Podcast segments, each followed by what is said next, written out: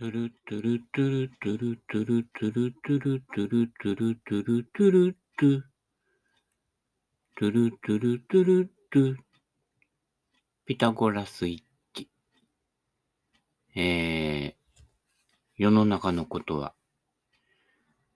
これがこうなってこっちに行って、このボールが今度くるっと回って、ここに当たって、ストンと板が落ちて、ドミノが転がって、で、ピタゴラスイッチのピっていうのが出てくるんですね。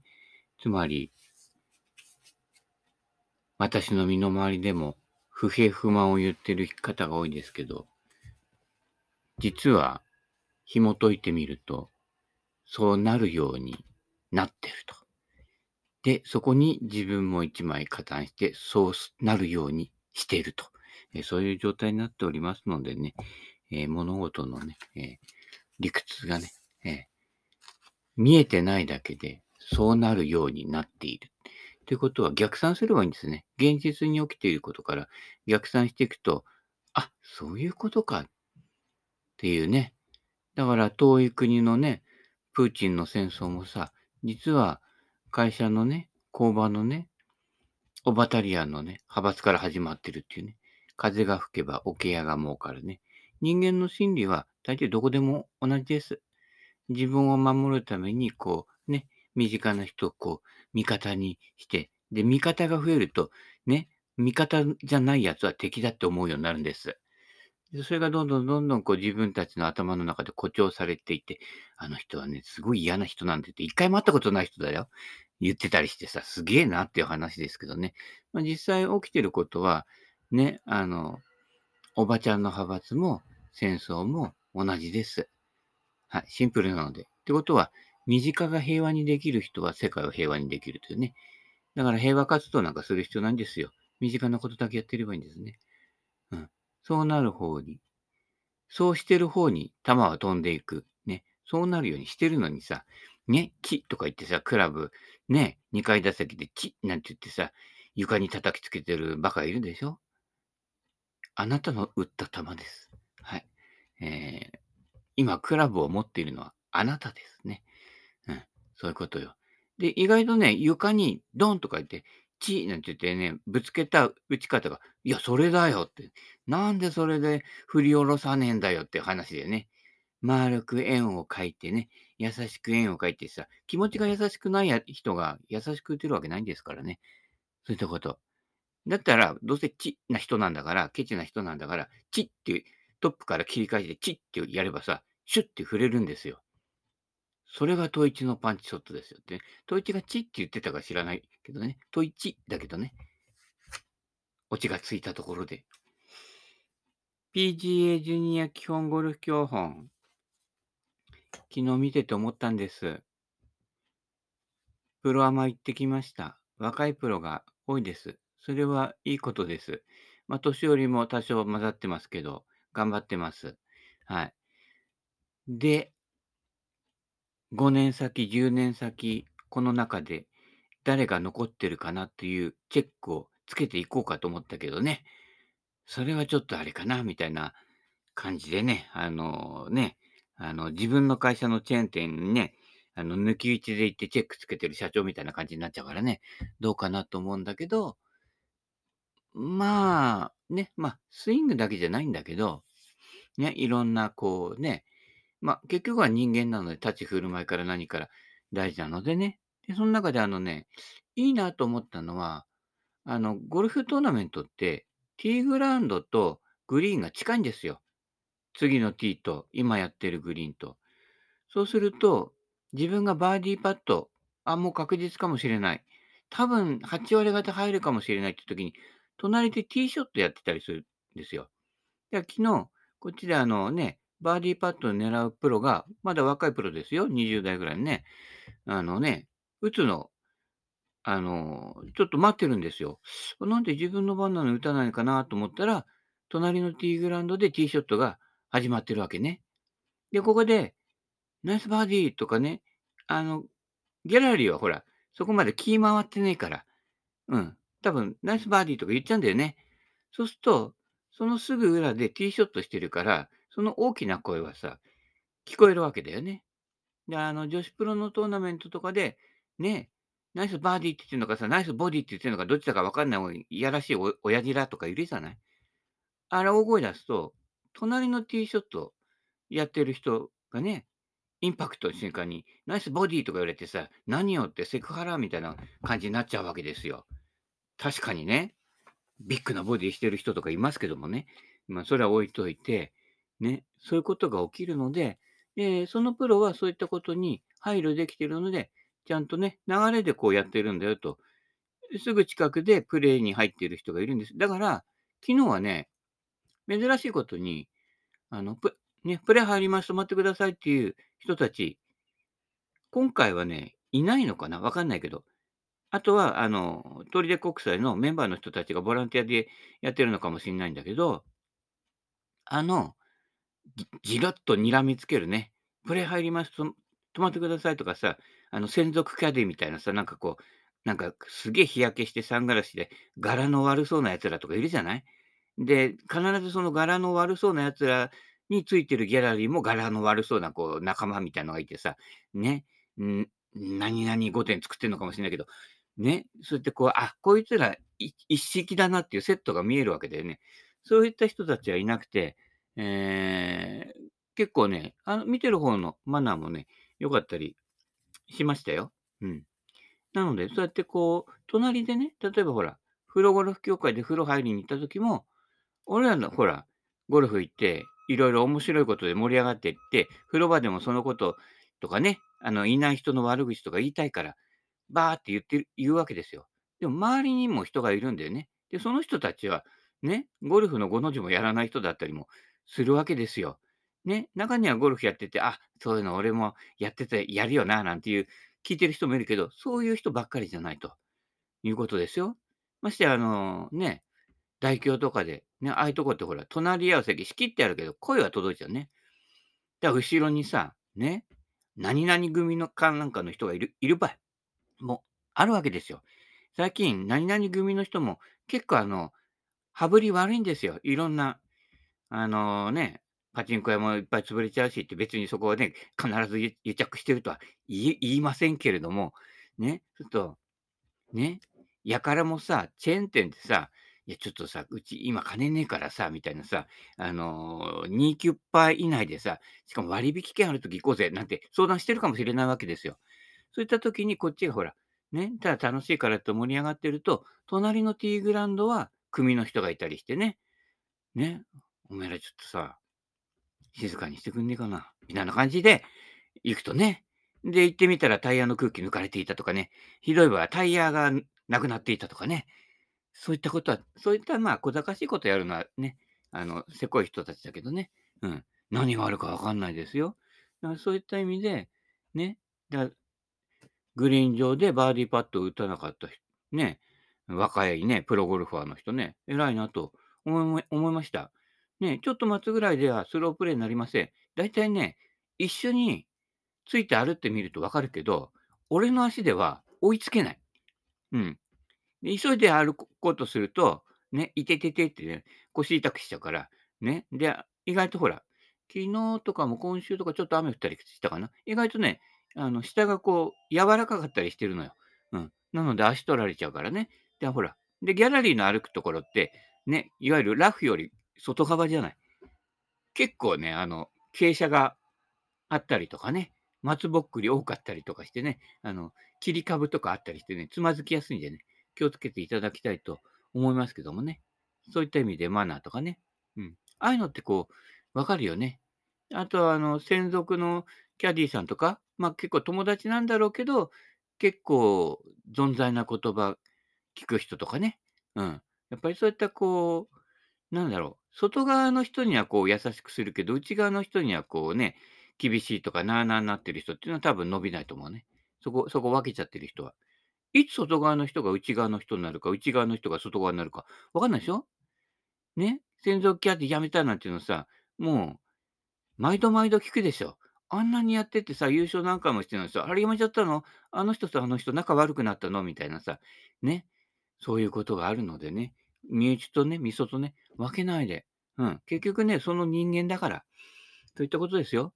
で、身内だから大丈夫って、身内が一番危ねえんでってね、某 T さんとか感じてるじゃない？命の危険まで感じてるかもしれないけど、わかんないけどね。そういったことですから。うん。でね、一目会ったその日から恋の花咲くこともあるってさ、今まで他人だった人がさ、いきなりね、明日からね、風鈴ラブになるかもしれないからね。世の中わかんないんで何が起こるかわかんないからね。そういったこと。ね。まあ自分で打った球は自分で責任持ってください。俺基本的にね、あんまり人が打った球ね、あの、それても探せないんだよ。なければすすぐ次打てよと、そんな。何分も探してないでってね。うん。そこで、そこでね、ロストボールにしたかしなきゃで、人生の流れはそれほど変わらない。うん。あの、崩れる人は、どどううまくいってても、後々崩れるから。うん。そういったことなのでね、プレーの進行ね、スムースに、ね、一打一打にこだわらない。それがアマチュアの特権だからね。うん。そういったことなので、えー、のんびりゆっくりね、でも気配りはしてね、はい。えー、自分たちの価値観だけで動いてるわけじゃないんだよって世の中ね。特に新興宗教的な人たちね。うん、新興宗教でさ、すっごいいい話するんですよ。ね、愛を持って接しましょうなんて言ってさ、でもさ、ね、洗面所とかさ、自分たちの派閥で閉めちゃってさ、ね、よそ、よそから来た人が手洗おうと思っただけなのに手洗えないみたいな感じになったりしてるわけですよ。ね、神さんがね、ちょっとちらっと言って、なんか違うところの新興宗教みたいなセミナーやっててさ、で、ちょうど出くわしたみたいだけどね。何のセミナーか、なんか言える言えるけどね、結構有名なね。じゃあ、そのセミナーやってる教師さんもさ、そんなもんかよって話だよね。うん。身の回りの人に愛をなんて言ってるけどさ、ね、信者も全然守ってないから、それ信者じゃなくて取り巻きって言うんですね。はい。そういったことなので。えー、ね。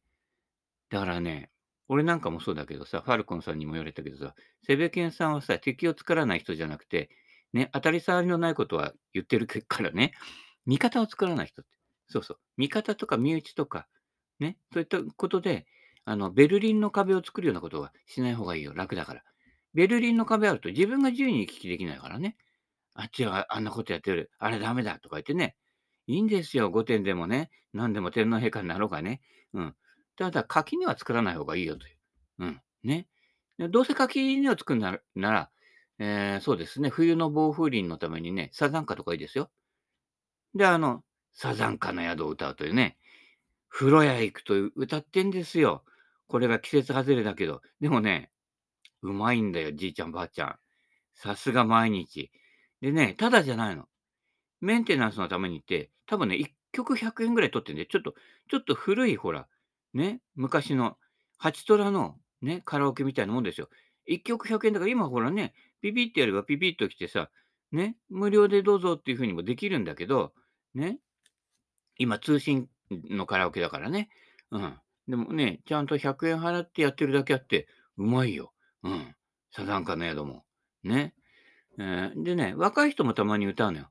ただ若い人たちも、いわゆる、ああそこ、障害者割引っていうのもあるね。多分、障害者手帳を持ってる人たちじゃないかなっていう人がね、ももクロクローバーゼットとかね、えー、歌ってますけどね。うん。あの、若い人はね、まだ慣れ、こなれてないからね、ちょっと下手だね。音程外してるけどね。まあ、楽しきゃいいんじゃないかなっていう話でね。はい。えー、ね、この間若い男の人でね、えー、多分障害ある人かなという人がね、えー、冠汁を歌ってましたけどね。偉いよ。今ね、なんかわかんない横文字の歌とか歌っちゃったりしてる若いやつ多いでしょ？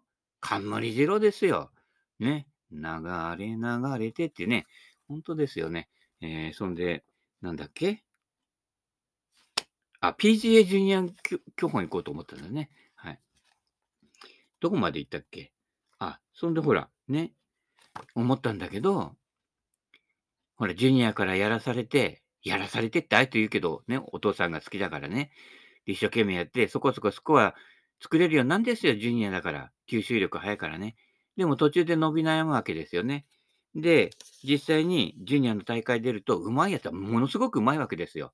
で、そのものすごくうまいやつが、ジュニアの大会とか出て予選通過できなかったりしてるわけですよね。そうすると、いや、俺プロ無理だなって言って、でもゴルフしか知らないからなんかこの勉強もしてこなかったし、ということで、レッスンプロになろうなんてやるわけですよ。で、もともとうまくいかなかった人たちが、うまくいって、それからレッスンに入った人じゃなくて、うまくいかなかった人たちがレッスンプロになってるわけだよ。ここ大事なとこだよ。ということは、ね、水平打法も、トイチのパンチショットもわからないまま教えてるわけだから、それはヤバイディングだよね。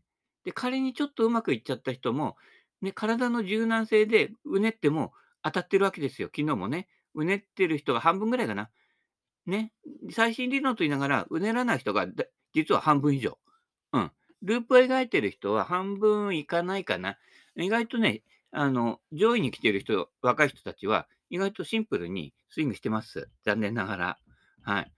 多分ループ描いてる人は、まあ、ダフってたりしてたしてたんだけど、まあ、それじゃあ、某 T さんと一緒じゃないかって話だけどね。うん。まあね、プロだからね、ダフってもほら、グリーン、脇ぐらいまで行くから、そこから寄せなんでパー取れるからいいんだけどね。うん。ね。手前に外すときはね、上り傾斜で、プロだからウェッジではぴったり寄るからね。昨日なんかね、結構ね、何十ヤード、60ヤードぐらいあったやつね、入れたプロいたよ。スコーンとか言ってね。うん。やっぱりね、そういう人は、ポジショニングがいいのよ。やっぱ花道からワンバウンドでポンってって、ツツツツツってね、低い球で打ってた。ね。ほら、タカさのね、チップインが増えた理論、当たってんですよ。プロゴルファーでも、高い球で直接グリーンに落として寄せようとしているプロは、いまいち寄らなくて、その短いパットが上りについ、下りパットについちゃってね。で、入らなかったりしてボギー叩くっていうパターンだけど、そのね、60ヤードからチップインしたプロなんかは、あのね、シニアプロもだいたい低い球で打つんですよ。で、ちょっと球足使うっていうね。で、でも使ってるクラブは60度のウェッジだったりするんだけど、だからね、うまいんですよ。ロフトのあるクラブで低く打てるプロっていうのはうまいので、そこで、ドンってね、60度でキュッなんて止まるスピン打つとどこに、どっちに曲がっちゃうかわかんないから、60度のウェッジで60ヤード打ってるんだけど、6メートル転がるボールを打つの。わかるかな？ね。そそれ。で、そういう球を打ってる人は、ね、まあ、俺なんかが52度以上は使う必要ないんだよって言ってんだけど、アマチュアの場合は普通に打つと、逆にスピン効いちゃって、うまく打てないね。まあ、その前にダフリトップが多いから、まず当たらないっていうのもあるんだけどね。プロでもそうやって、ロフトのあるクラブで低い球、特にガツンと打ち込んでるわけじゃないんだよ。これね、ちょっと練習場でやってもらうとわかるけど、たまにセベケンの動画でね、あの、あそこの練習場でやったやつ、昔の動画とかあるんだけど、58度ぐらいのマルチャンウェッジとかで、で、でも、低く出る出足の球で、しかもスピンがそれほど効いてないっていう。そういう球を打つにはどうしたらいいかっていうと、あんまりハンドファーストにしすぎないの。うん。で、ヘッドスピードをビュッと切るように打っちゃうと、スピンかかっちゃうので、等速で動かすってやつね。で、意外と振りは大きくなるんだけどね。で、まったりとした。要は、女性ゴルファーがウェッジ打つと、あんまりスピンかかんないのよ。ヘッドスピード上がんないからね。で、ポテン、ポテン、コロコロコロって言って、コロンとか入っちゃったりするわけだけどね。男の人が打つと、右手親指でグッと押すから、スピンはかかるんだよね。まあ、シャンクもするけどね。うん。そんなので、ロフトのあるウェッジで低く出て、しかもスピン量が少ない球。これ打つと、アイアンショットにも応用できて、まったりとした、ね、棒玉のアイアンショットが打ちやすくなるっていうことなんですよ。はい。えー、そんなこんなでね、だからあのー、プロゴルファーになりきれなかったプロがレッスンプロになってる場合は、本筋をつかんでないよと。で、そういうプロがプロを教えてるプロなんだってね。だ一緒にジュニアでやってたりとかさ、ね、ちょっと先輩だったり後輩だったりするとさ、ね、そこでつながって、ね、教えるからよ、金くれっていうことになるんだけど、でも、もともとその技術の壁をクリアしてない人たちが教えてるっていう場合も多々あるんじゃないかな。これあくまで想像ですけどね。あるんじゃないかな、なんていうことを感じる今日この頃でございますので、ね、あの結構上位の方で予選通ってる方々とかのスイングとかアプロ特にアプローチを見てください。はい。あの、どうしてもスイングとかドライバーとかね、見るけど、あの、見るホールはショートホールがいいです。ショートホールだと、やはり、ね、プロでも微妙にダフリトップリスとかね、ちょっと煽っちゃったみたいな感じのあるわけです。うん。で、いいショットだけど、オーバーして奥のラフからボギー叩くとかね、結構してるので、その辺のポジショニングと、ね、どういう風にやっていくプロが、あの、確実にパー、もしくはバーディーを取れていくかっていうのを観察してください。ただ、何々プロ好きだから応援するっていうだけじゃ、自分のゴルフには反映されないの。で、どどうせスイングはね、真似できないのよ。多分ね、今からやって10年ぐらいかかる。で、その頃にはもう衰えちゃってるから、うん、ちょっと無理じゃねえかな。ただね、アプローチの仕方とか、コース戦略、攻略、この辺に言っといて、こっからこうやると、だから、プロだから距離出ちゃうから、そのままには参考できなくて、俺俺らが下妻ミニゴルフとか、あるいは普通のゴルフ場行って、ね、シニアティやレディースティーから回るぐらいのところにセカンドで来ちゃうわけよ。プロがだよ。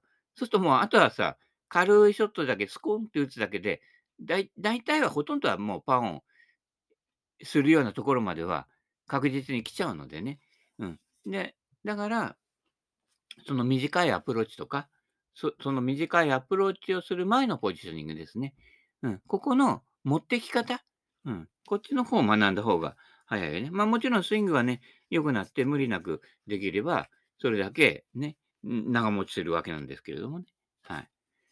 で、やっと PGA ジュニア教本。えっ、と、どこまで行ったかというと、特殊なショット、スライスボール、フックボール、高いボール、低いボール。特殊じゃないよね。高いボール打ってる人、高いボールばっかり打ってるよね。うん。低弾道協会なので、ね。あ、あと、低血圧協会もやろうか？高血圧、ちょっと危ない人いるからね。うん。ちょっとあのね、血圧下げるような、ね、薬で下げるのもいいんだけど、結局は普段の飲み食い。うん。飲み食いとあと量ね。うん。あと夜中に食べちゃったりとかね。うん。ちょっと小腹すくかもしんないけど、そういう時は、ね、あの、ビスコかなんか買っといてかじ、かじってください。はい。えそんな感じでね、えー、高血圧、あ、違う違う、高いボール、低いボールね。高いボール打つ必要はありません。アマチュアの場合。うん。で、ヘッドスピード速ければみんな高く上がります。だからプロは7番以下とかでやると、俺よりずっと高いとこまで、ね、最最高到達点が届くんだけど、それはヘッドスピードが速いからってことです。打ち方はね、高く上げてるわけじゃない。それをプロはあの高い弾道で攻めてるからって。じゃあ俺も高い弾道で攻めようって。いや、プロとヘッドスピード全然違うだろうって話だよね。しゃくり上げ T さんいるけどね。そこ勘違い。競技ゴルフはみんな、ね、ショートアイアンでも高い球打ってる。俺もって言ってもさ、あの高い球は、ね、あなたより50ヤード飛ぶ人たちだから高い球に自然となっていて、むしろ高く上がりすぎないように、その人たちは抑えてあの高さなんですよ。その辺、見極めないとね。うん。だから、俺らのヘッドスピードは低い球で当たり前なんです。5番アイアン以上のクラブって低い球で転がるもんです。それを無理に振ろうとするから、ボーティーさんとかが向きになって振っちゃうわけね、フックグリップでね。そうすると余計ヘッドスピードって伸びないんですよ。フックグリップで固めると、棒と腕がほぼ一直線で同じスピードしか出ないね。同じスピードがしか出ないと飛ばないの。うん。逆にウェッジの、ウェッジでね、ピュンってロブショット打つみたいにヒュンって抜くんですよ。2アイアンでも。その方が距離が出るんだよね。ヘッドスピード出るわけね。だからそこを逆逆やってるのでね。2アイアンはウェッジのように打ちなさいっていうね。そういったこと。うん。で、ウェッジは等速でまったり低い球を打ちなさい。うん。その方がはるかに安定するのでね。はい。ああ、スライスボール。特殊なショットじゃないでしょ？いつも打ってるでしょ？ただ予想外のところに予想外の曲がりで曲がるけどね。でもスライスって言ってるけど、最初からまっすぐか右押し出しかどっちかだよね。それスライスって呼ばない方がいいよ。うん。フェースの向きが右向いてる。そういったこと。右手でブランブランって振ってれば、自然と右手のひらがね、右手のひらが返ったあたりでボールが当たって、ちょうどフェースはスクエアなの。つまり自分の手のひらよりクラブフェースの方が開いてね、降りてくるのは当たり前だのクラッカーなのよ。うん。ね、夜食はクラッカーぐらいに押さえておいてください。ね。そうすると、ね、手はピュッて裏返ったかなっていうぐらいの時の瞬間にスコッてあったんだよ。だから、すぐ抜けるわけ。インパクトからフォローの初めにかけて。だって手のひらはもうね、手のひらを返したように下向いてるわけですよ。まあそういう人いるけどね、たまにね。あんなにこう近寄ってたのに手のひらを返したようにね、急に態度が変わるとかね。まあありますけど、まあそれは置いといて。手のひらがピュンって変えるかなっていうぐらい、だから、上手い人が言うには、インパクトがね、一国道じゃないけど、遅れて入ってくる感覚。自分の手のひらではもうインパクトを迎えた感じなんですよ。でも、一瞬遅れてカッて当たるのよ、クラブヘッドがボールと接触するわけね。まあ、土から打つ人はドンなんだけど、ね、カッなのよ。カッっていうね、乾いた音が先に来る。っていうのは、もう手のひらは帰ったかのごとく言っていて、それで初めてスクエアなの。うん。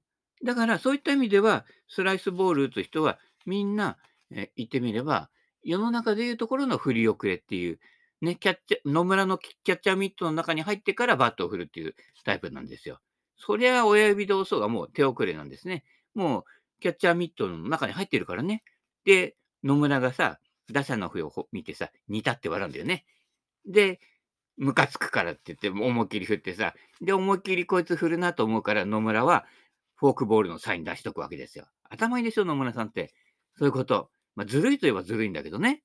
こいつ、カッカさせとけば次さ、多分思いっきり振ってくるよ、みたいな感じでね。うん。そこでね、あの、スライダーとか投げさせるわけですよ。速球じゃなくてね。まあ、そんな感じでね、えー、スライスボールと思うことなかれ。ね。振り遅れてるんです。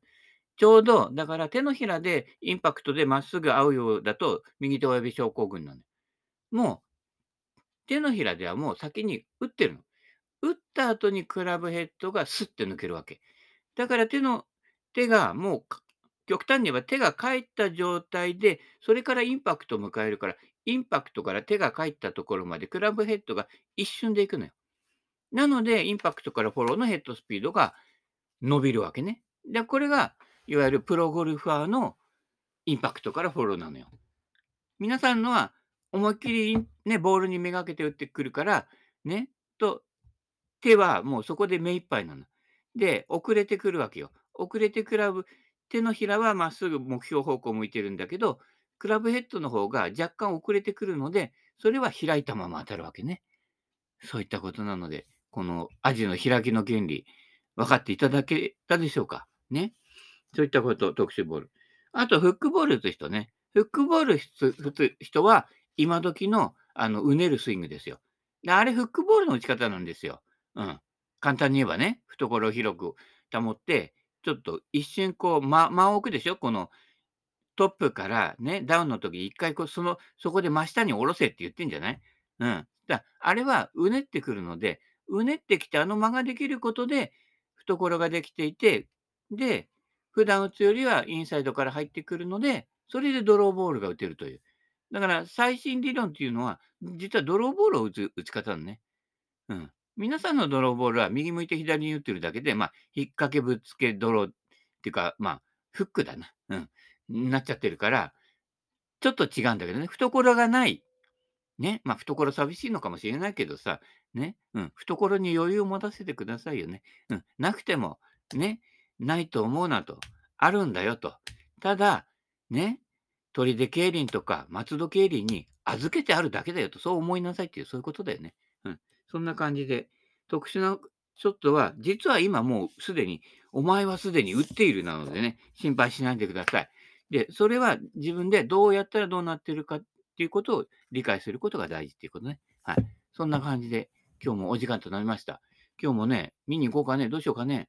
とりあえず、一風呂浴びて腰温めてから考えます。はい。それではお時間となりましたので、この辺で。それではまた。バイバイキーン。